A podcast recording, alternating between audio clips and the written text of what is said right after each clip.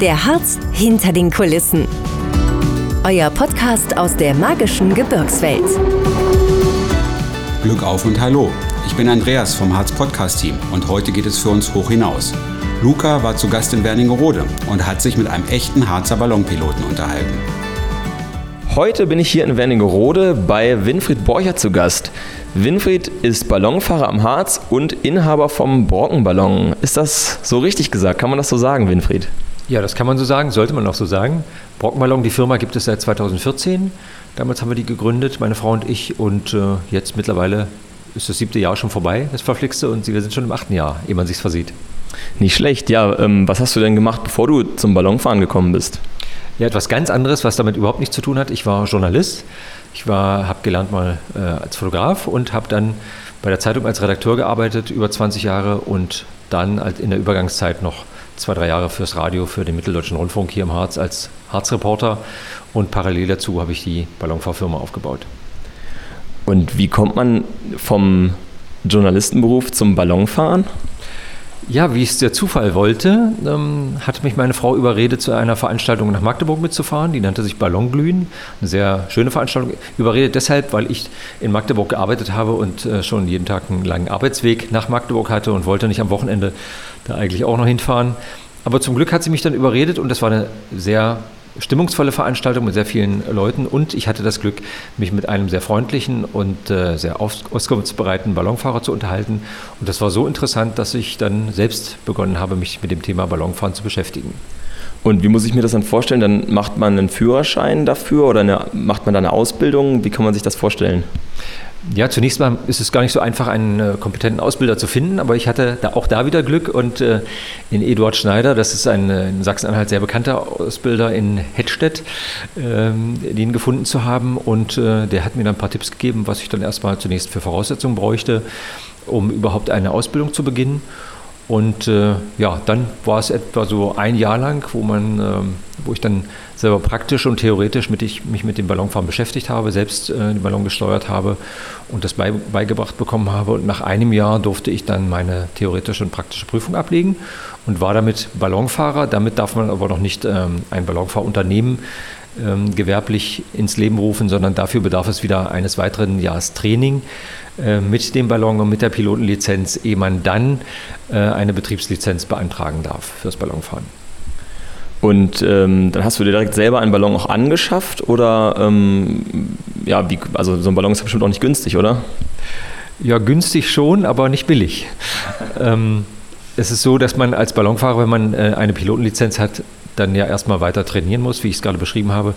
Und äh, dafür eignet sich durchaus auch, wie bei anderen Dingen, auch eine gebrauchte Ausrüstung, die eben auch technisch abgenommen sein muss natürlich und zugelassen sein muss. Und so habe ich es dann auch gemacht, mir nach meiner Ausbildung, nach meinem Pilotenschein eine gebrauchte Ballonfahrausrüstung gekauft und habe dann eben mit Freunden, mit Familienmitgliedern zunächst mal nicht gewerblich das Ballonfahren geübt, hier im Harz und drumherum.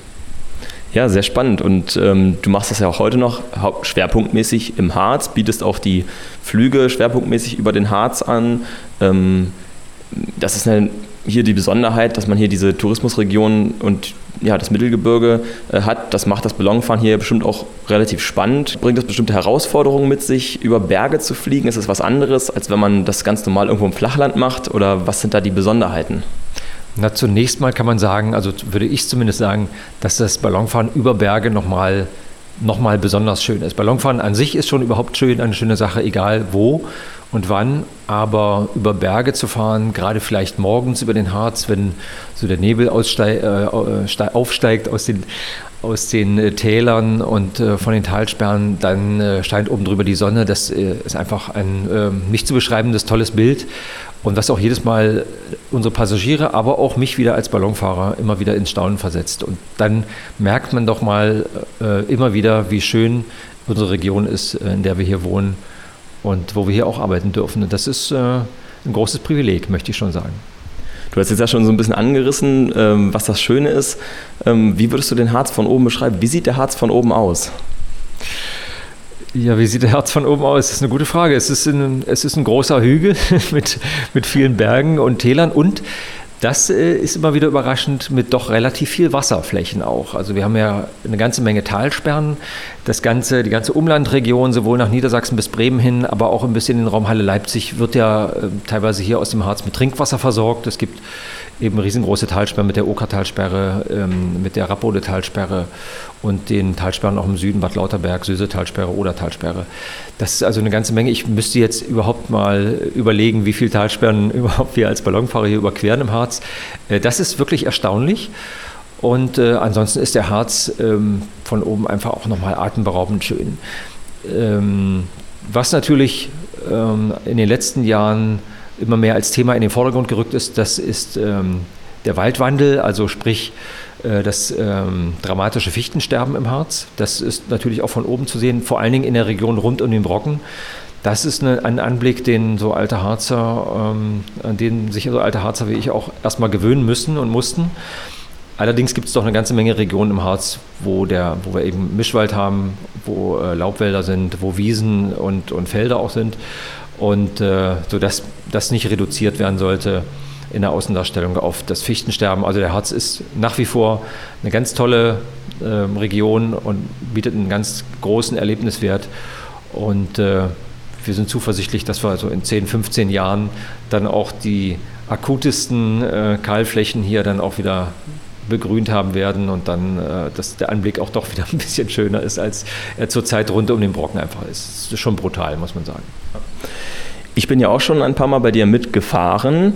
Ähm, und ähm, ja, ich habe es jetzt gerade schon gesagt. Warum sagt man eigentlich beim Ballonfahren nicht fliegen? Weil man ist ja oben in der Luft unterwegs und ich würde sagen, die meisten würden ja erstmal denken, man fliegt.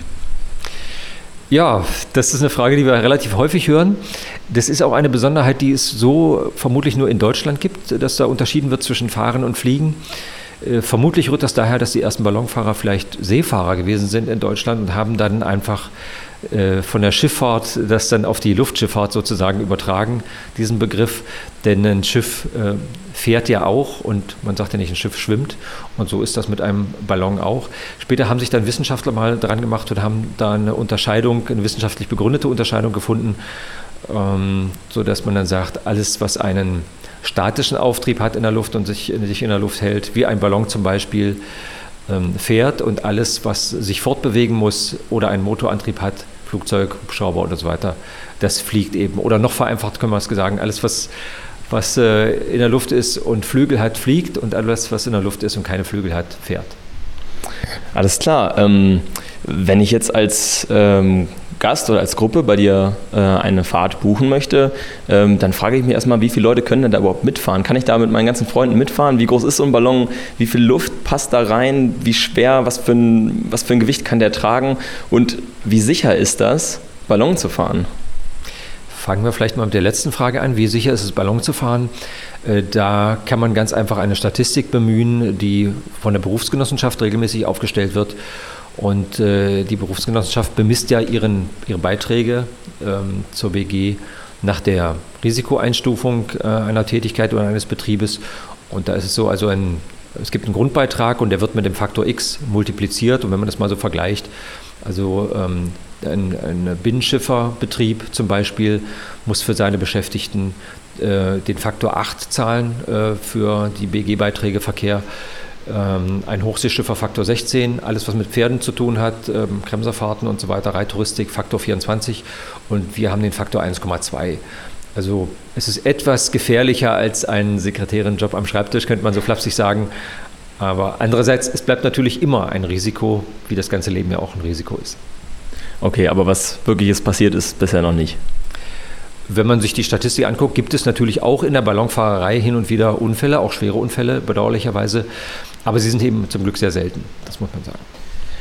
Genau, und äh, nochmal zurück zur Frage, wie groß so ein Heißluftballon ist, ähm, wie viel Luft passt da rein und ähm, wie viele Leute können das dann transportieren? Es gibt äh, Ballone verschiedener Größe, also und wir haben, kann man so sagen, also ein Ballon der unteren Mittelklasse, ist äh, etwa 4500 Kubikmeter groß, 28 Meter hoch ähm, mit Korb zusammen und hat eine Tragkraft von etwas über einer Tonne. davon entfallen eine halbe Tonne auf äh, Technik und das Gas, was man als äh, Treibstoff mitführt ähm, zum Verbrennen, zum Erzeugen der heißen Luft. Äh, und eine halbe Tonne hat man dann eben zur Verfügung, um Menschen mitzunehmen. Und dann kann man sich ausrechnen, sind also ein Pilot und fünf Passagiere bei unserem Ballon. Es gibt aber Ballone, die deutlich größer sind. In Deutschland bis zu, wenn ich richtig informiert, bis zu zwölf Passagiere und international bis zu 24 Passagiere. Die haben dann äh, etwas vierfache Volumen von unserem, also etwa 17.500 Kubikmeter. Wow, nicht schlecht. Und ähm, ist das denn so, dass man bei jedem Wetter auch äh, aufsteigen kann oder auch zu jeder Jahreszeit? Oder gibt es wirklich Wetter und Jahreszeiten, wo man sagt, es ist überhaupt total unmöglich, Ballon zu fahren? Prinzipiell kann man zu jeder Jahreszeit Ballon fahren. Das tun wir auch, wenn das Wetter es hergibt, wenn die Wetterbedingungen gut sind. Aber äh, ein Ballon ist relativ empfindlich. Das heißt, es ist eine relativ dünne Hülle und äh, ist äh, eine große Fläche und das heißt also ist sehr windanfällig. Und da gibt es im Prinzip relativ, eine relativ schmale Bandbreite von Wetterbedingungen, die erfüllt sein müssen, um Ballon fahren zu können. Es ist gut, wenn man zum Beispiel am Boden beim Start und bei der Landung äh, ruhige Windverhältnisse hat, um eben einen sanften Start und eine sanfte Landung zu gewährleisten. Und aber in der Höhe so allmählich nimmt die Windgeschwindigkeit ja tendenziell mit der Höhe zu. Äh, in den oberen Schichten der Atmosphäre dann äh, eine Windströmung hat, die einen auch ein bisschen voranbringt. Das heißt ja Ballon fahren und wir wollen ja keinen Standballon ähm, darstellen. Ähm, wie muss ich mir das denn vorstellen als, äh, als Mitfahrer in einem Ballon? Ähm, wird es da oben sehr kalt. Ich weiß, man steht ja unter einem Brenner. Ähm, das kann ja auch mal im Winter oben relativ frisch werden. Wie hoch fliegt man so und ja, muss man sich dann dick anziehen oder äh, lässt es sich auch gut aushalten ohne Jacke? Also die meiste Zeit sind wir als Ballonfahrer ohne Jacke unterwegs und die meisten Passagiere auch. Äh, das ist eine verbreitete Annahme, die aber ähm, eben nur eine, eine, ein Irrtum ist, dass es beim Ballonfahren äh, kalt ist, weil man ja als möglicherweise Flugzeugpassagier so Temperatur von minus 40 Grad so mal äh, gelesen hat. Ähm, so hoch in den Sphären, wo sich Verkehrsflugzeuge bewegen, bewegen wir uns als Ballonfahrer natürlich nicht. Also Verkehrsflugzeuge sind oberhalb von 10.000 Metern in der Regel unterwegs und wir nur wenige hundert Meter über dem Erdboden. Denn wir wollen ja vom Erdboden auch möglichst viel sehen noch. Also unsere Maxime ist so niedrig wie möglich, so niedrig wie es erlaubt ist. Es gibt da Mindesthöhen und so hoch wie nötig, um mit der Windströmung eben voranzukommen. Also in der Regel sind wir so in Höhen zwischen 300 und, und 800 Metern über dem Erdboden unterwegs, sodass wir oft auch noch Menschen unten, die am Boden unterwegs sind, sei es auf den Feldern oder in irgendwelchen Gärten auch was zurufen können und mal zuwinken können und auch noch richtig was sehen können. Also Tiere zum Beispiel ähm, in der Abenddämmerung, die da im Wald unterwegs sind oder auf den Feldern. Das ist auch mal eine sehr spannende Sache.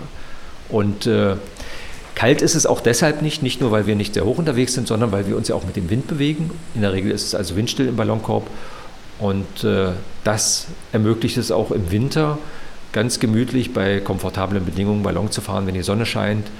Ähm, da, und wir sind bei, bei einigen hundert Metern über dem Erdboden unterwegs mit dem Wind, ist also windstill. Dann kann man sich durchaus auch in der Sonne ganz angenehm wärmen, auch selbst wenn es am Boden minus 10 Grad und, und windig ist. Ähm, haben wir dann in der Sonne oberhalb von 500 Metern zum, zum Beispiel ähm, dann eine angenehme Windströmung und Windstille und äh, müssen da auch nicht frieren. Zu welcher Jahreszeit fährst du denn am liebsten und was sind deine liebsten ähm, Routen, die du fährst? Vielleicht auch über den Harz, vielleicht fährst du besonders gerne über den Brocken oder so. Gibt es da äh, Favoriten, die du hast? Also da müssten wir jetzt überlegen, wie viel Zeit wir jetzt für diesen Podcast haben, denn da gibt es so viel oder gäbe es so viel äh, aufzulisten. Das kann ich jetzt gar nicht alles in, in fünf Minuten. Äh, Im Grunde genommen ist wirklich jede Ballonfahrt, und das ist jetzt keine Plattitüde, ähm, ein tolles Erlebnis, weil sie auch immer noch ein Abenteuer ist. Auch ein Ballonfahrer weiß beim Start nicht genau, wo er landen wird. Er plant natürlich die Fahrt so, dass er anhand der Windprognosen, und die sind inzwischen auch schon sehr genau vom Deutschen Wetterdienst, dann auch weiß, in welche Richtung es geht, mit welcher Geschwindigkeit, welches Gebiet werde ich denn voraussichtlich erreichen, aber wo genau, an welchem Punkt ich lande, zum Beispiel, weiß ich vorher nicht. Ich weiß auch nicht, ist das eine Wiese vorher, ist das ein abgeerntetes Getreidefeld zum Beispiel, was sehr schön ist zum Landen, ist der Wind vielleicht so ruhig, dass ich den Korb am Ende auf einem Feldweg abstellen kann, ganz punktgenau, was eben auch mit so einem großen Ballon möglich ist, ähm, unter bestimmten Bedingungen. Das wissen wir alles nicht. Also es ist ein letztes Abenteuer und allein das ist schon äh, toll. Und äh, wenn man dann noch äh, die tolle Aussicht äh, genießt oder möglicherweise so, so, ein paar Wölkchen am Himmel hat, wo die Sonne so durchscheint und ein paar, paar Sonnenstrahlen so schräg irgendwie auf die Erde treffen, das sind dann einfach äh, fantastische äh, Eindrücke, die man hat. Und oft ist dann einfach nur großes Schweigen im Ballonkorb angesagt, auch wenn vorher die Leute ähm, sich da nett unterhalten haben. Und äh, dann merkt man sich einfach nur ergriffen. Und ich finde das auch nach wie vor äh, oft sehr toll, was man da so zu sehen bekommt. Also ich sag mal so, aufzählen könnte ich natürlich ähm, über die Rappode Talsperre oder über die Okertalsperre zu fahren ähm, oder über das Bodetal oder im Winter über den verschneiten Brocken. Es ist einfach alles ähm, sehr eindrucksvoll. Oder auch, wenn es im, im Harz-Umland ist, ein, äh, ein kleiner, netter Ort, ein kleines nettes Dörfchen, wo die Leute unten irgendwie geschäftig bei der Arbeit sind man Sonntag früh unterwegs und die kommen so gerade in ihren Garten mit der Kaffeetasse und der Zeitung unterm Arm und äh, gucken nach oben und winken dann fröhlich erstmal, weil sie, ja, weil, weil es bei den Menschen irgendwie eine, eine positive Assoziation weckt. So also ein Ballon am Himmel und es, ich habe es noch nie erlebt, dass jemand irgendwie böse drohend mit der Faust irgendwie da äh, gewackelt hat, sondern die Leute begegnen einem immer freundlich und äh, kriegen dann auch freundliche Grüße aus dem Ballonkorb zurück. Und äh, das sind einfach so tolle Eindrücke, die man nicht planen kann, die sich einfach so ergeben. Und ja, das äh, ist dann einfach auch eine schöne Erinnerung, die einem niemand nehmen kann. Das macht auf jeden Fall Lust, mal bei dir mitzufahren oder generell mal auch äh, eine Ballonfahrt über den Harz zu unternehmen. Ähm, was für Fahrten bietest jetzt du zum Beispiel im Speziellen an für Gäste? Was äh, für Fahrten können die bei dir erleben? Also wir haben im Grunde drei Kategorien von Ballonfahrten. Ähm, einmal so für die Einsteiger, die noch nie Ballon gefahren sind und vielleicht erstmal eine kurze Tour erleben möchten, äh, bietet sich an die Ballonfahrt in der Region, heißt sie bei uns, äh, sprich übers Flachland, übers Harzumland. Und äh, die dauert so eine gute Stunde bis maximal anderthalb Stunden. Die kann man unternehmen. Man kann eine etwas längere Tour machen für jemanden, der gern wandert im Harz und den Harz gut kennt ähm, und ihn gern auch mal von oben erleben möchte. Das ist dann die Harztour, Harzfahrt. Geht mindestens eineinhalb Stunden bis maximal zwei im Sommer. Und im Winter können wir noch deutlich länger in der Luft bleiben, weil man im Winter bei niedrigen Außentemperaturen weniger Gas zum Heizen benötigt und kann dann demzufolge auch längere Strecken zurücklegen. Da sind wir also zwei bis drei Stunden unterwegs und fahren dann über den gesamten Harz und über den Brocken. Da machen wir ausschließlich die Winterweitfahrten über den Brocken und äh, das planen wir dann so anhand der herrschenden Windströmung, dass wir auch tatsächlich in neun von zehn Fällen äh, dann auch die Brockenkuppe genau treffen, auch selbst aus über 30 Kilometer Entfernung mit der Windströmung dann über den Brocken kommen. Das ist dann für den Ballonfahrer auch nochmal eine besondere Herausforderung und da freut man sich dann auch besonders, äh, wenn dieser Erfolg einem gelungen ist. Ja, lieber Winfried, was ist denn das kurioseste, lustigste oder einfach auch verrückteste, was dir bisher in deiner Ballonfahrerkarriere so widerfahren ist? Hast du da mal eine Story für uns? Eine Sache ist mir auf jeden Fall im Gedächtnis geblieben aus meiner Ausbildungszeit. Und äh, da waren wir äh, niedrig unterwegs mit unserem, mit unserem Ausbilder in der, im Mansfelder Land, in der Nähe des Kiffhäusers, über einem kleinen Ort namens Ichstedt, den ich vorher noch nie gehört hatte, bei Bad Frankenhausen in der Nähe. Und äh, es war so, dass also alle Felder komplett bestellt waren. Das Korn stand relativ hoch. Wir haben einen Landeplatz gesucht und keinen gefunden und waren über diesem Ort unterwegs. Und plötzlich äh, winkten von unten ein paar freundliche Leute. In der einen Hand hatten sie eine Bierflasche, in der anderen eine Zigarette und äh, haben uns gefragt, wo wir denn hinwollen. Wir waren so relativ niedrig unterwegs, vielleicht so 15 Meter über dem Erdboden. Und äh, wir haben nur runtergerufen, wir suchen einen Landeplatz. Und dann haben die gesagt, dann landet doch in unserem Garten. Ja, wenn der groß genug ist. Und wir kamen dann über so eine Hecke und sahen dann eben äh, diesen Garten, der zur Hälfte mit äh, mit einer großen Tafel mit zum, zum Grillen, wo auch Leute saßen, äh, schon bedeckt war. Und die andere Hälfte des Gartens, zu unserem Glück, war einfach eine blanke Rasenfläche. Und wir kamen mit unserem Ballon genau in einer Ecke dieses äh, Rasenquadrats an, sodass die Größe ganz genau gereicht hat, um den Ballon dort zu landen und auch noch umzulegen. Und das haben wir dann auch gemacht und wurden dann hinterher gleich zum Grillen eingeladen. Und da waren so 30 Leute, die drumherum standen und auch bei unserer Ballonfahrertaufe dabei waren. Und das war ist mir auch deshalb äh, besonders im Gedächtnis geblieben, weil mein kleiner Sohn damals noch ähm, zehn Jahre alt war und äh, mit dabei war bei dieser Ausbildungsfahrt und äh, wurde dann auch gleich zum Grill mit eingeladen und da verpflegt mit Steaks und Würstchen und so. Also wenn ich mal irgendwie wieder durch Ichstedt kommen sollte oder jemand aus Ichstedt das hört, das waren wir mit unserem Ballon damals. Damit wird, wird, man bestimmt heute noch davon erzählen, von dieser Geschichte. Stark, ja. So abenteuerlich kann manchmal so eine Landung dann sein. Ne? Also, ja, wir könnten jetzt äh, noch stundenlang über das Thema Ballonfahren reden, glaube ich. Äh, leider ist äh, unsere Podcast-Zeit begrenzt. Ähm, trotzdem bedanke ich mich an dieser Stelle ganz herzlich für diesen informativen Einblick für unsere Gäste hinter die Kulissen und äh, wünsche dir auch noch weiterhin ganz viel Spaß und Erfolg äh, beim Ballonfahren über den Harz. Ja, vielen Dank. Dankeschön. Wenn ihr jetzt Lust bekommen habt, einmal selbst mit dem Ballon über den Harz zu fahren, findet ihr alle Informationen dazu unter www.brockenballon.de. Weitere Blicke hinter die Kulissen des Harzes findet ihr ab sofort überall, wo es Podcasts gibt.